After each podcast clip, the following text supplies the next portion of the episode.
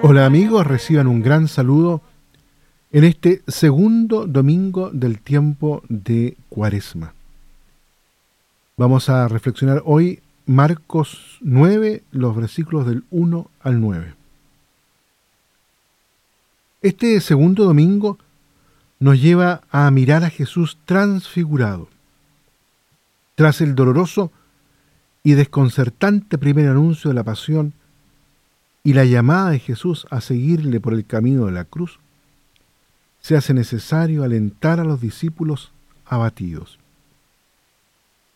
Además que la ley y los profetas, personificados en Moisés y Elías, manifiestan a Jesús como aquel en quien hallan su cumplimiento. Es Dios mismo, simbolizado en la nube, quien le proclama como su Hijo amado. Por un instante se desvela el misterio de la cruz para volver a ocultarse de nuevo, más aún para esconderse todavía más en el camino de la progresiva humillación hasta la muerte de cruz. Solo entonces, cuando resucite de entre los muertos, será posible entender todo lo que encerraba el misterio de la transfiguración. En pleno camino cuaresmal, de esfuerzo y sacrificio, también a nosotros, igual de torpe que los discípulos, se dirige la voz del Padre con un mandato único y preciso. Escúchenlo.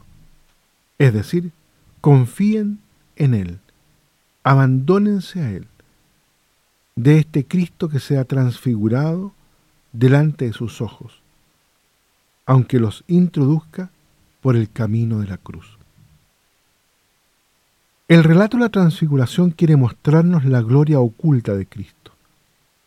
No es solo que Cristo haya sufrido humillaciones ocasionales, sino que ha vivido humillado, pues tomó la condición de esclavo pasando por uno de tantos y actuando como un hombre cualquiera, cuando en realidad era igual a Dios, como lo dice en la carta a los filipenses, ahí en el capítulo 2. El resplandor que aparece en la transfiguración debía ser normal en Jesús. Sin embargo, se despoja voluntariamente de él. ¿No es este un aspecto de Cristo que debemos contemplar mucho nosotros, tan propensos a exaltarnos a nosotros mismos y a buscar la gloria humana? Más aún si consideramos que Jesús salva precisamente por la humillación. Este relato la transfiguración está situado en el camino hacia la cruz, entre los dos primeros anuncios de la pasión. Jesús podía haber pedido al Padre doce legiones de ángeles, pero es en el colmo de la humillación ser reprobado por las mismas autoridades religiosas de Israel, sufrir mucho recibir desprecios y torturas, ser matado, donde va a llevar a cabo la redención. Si el grano de trigo no cae en tierra y muere, no da fruto.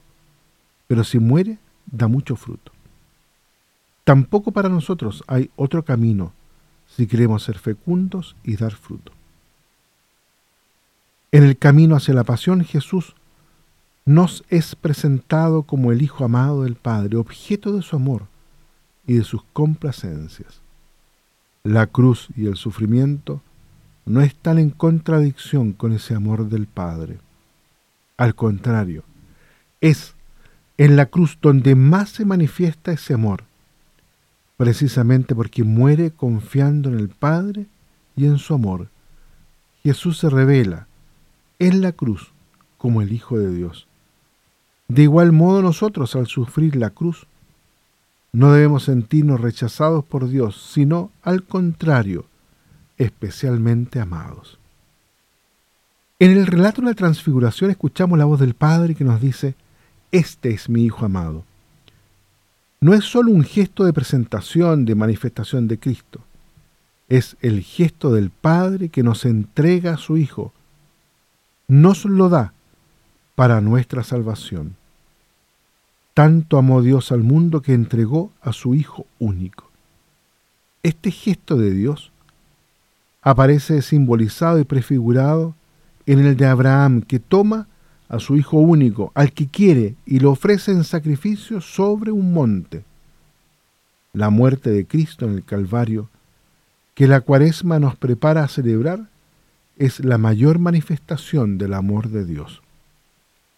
El conocimiento y la experiencia de este amor de Dios es fundamento de nuestro camino cuaresmal.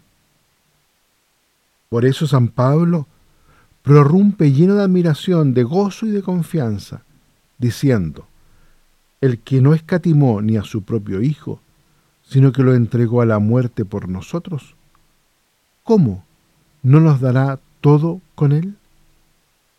Al darnos a su Hijo, Dios ha demostrado que está por nosotros, a favor nuestro. Pues si Dios está por nosotros, ¿quién estará contra nosotros? No podemos encontrar fundamento más sólido para nuestra confianza en la lucha contra el pecado y en el camino hacia nuestra propia transfiguración pascual. Sin embargo, en el gesto de Abraham no solo se simboliza el de Dios. Resume también nuestra actitud ante Dios. Abraham lo da todo, lo más querido, su Hijo único, en quien tiene toda su esperanza. Lo da a Dios. Y al darlo parece que lo pierde, sin embargo realizando el sacrificio de su corazón. Dios le devuelve a su Hijo y precisamente en virtud de este sacrificio, por haber hecho eso, por no haberle reservado a tu hijo, tu único hijo, Dios le bendice abundantemente, dándole una descendencia como las estrellas del cielo y como la harina de la playa.